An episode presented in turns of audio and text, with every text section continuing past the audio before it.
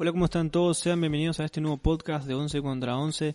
Les saludo acá de nuevo Valentino Casares, su servidor como siempre. Hoy le traemos una curiosidad que a nosotros nos encantó bastante, que fue la vez que Newell's jugó un preolímpico. Y es bastante raro escuchar eso, ¿no? Seguro va a ser el título y seguro eso fue lo que les hizo hacer clic en el video. Corría el año 1976 y César Luis Menotti dirigía su segundo año en la selección argentina. El seleccionado del flaco Menotti se preparaba para el preolímpico en la ciudad de Recife, Brasil. En este año se produce un hecho inédito en la historia de la selección argentina, y es que, a pedido del flaco Menotti, la selección se compuso solamente por jugadores de un solo equipo, Newell's Old Boys. La Asociación de Fútbol Argentino, o AFA, pasaba por un momento de desorganización total, tanta así que ni siquiera se organizaron entrenamientos o lista de convocados.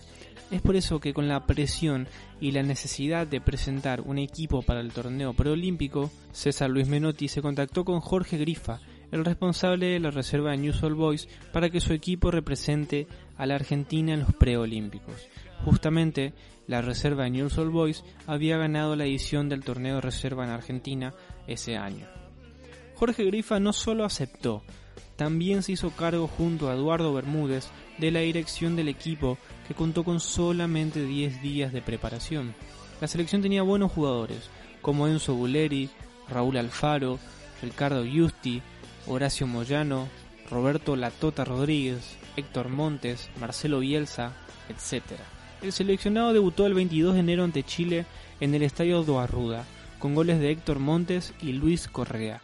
El seleccionado de Grifa se imponía por 2 a 0 ante Chile y dos días después volvía a ganar ante Perú en el mismo estadio, esta vez por 3 a 1, anotados por Montes, Raúl Alfaro y José Costas.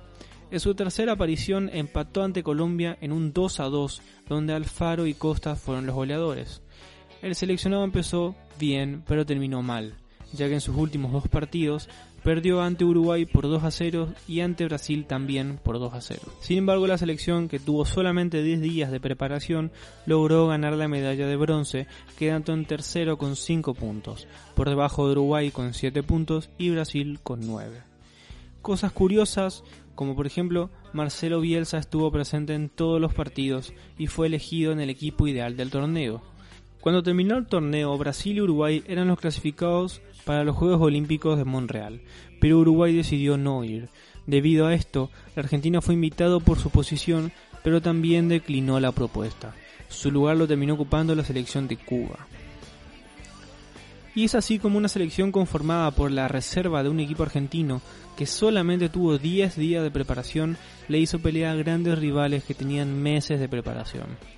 Esta fue la primera y la única vez que pasó esto en la historia, que un equipo haya conformado la selección argentina entera, o mejor dicho, que la selección se haya conformado por solamente un equipo. Lo que más me interesó de esta historia es lo poco conocida que es, así que ya sabes, si sos de News, tenés una gran historia para contar de tu club o hacer la corte y mostrarle este video a tus amigos. Desde ya, esto fue todo por hoy, nos estaremos encontrando en el siguiente podcast, le mando un saludo a todos y cuídense en esta cuarentena pues no salgan de sus casas, no sean boludos y nada. Esto es todo por hoy. Nos vemos la próxima.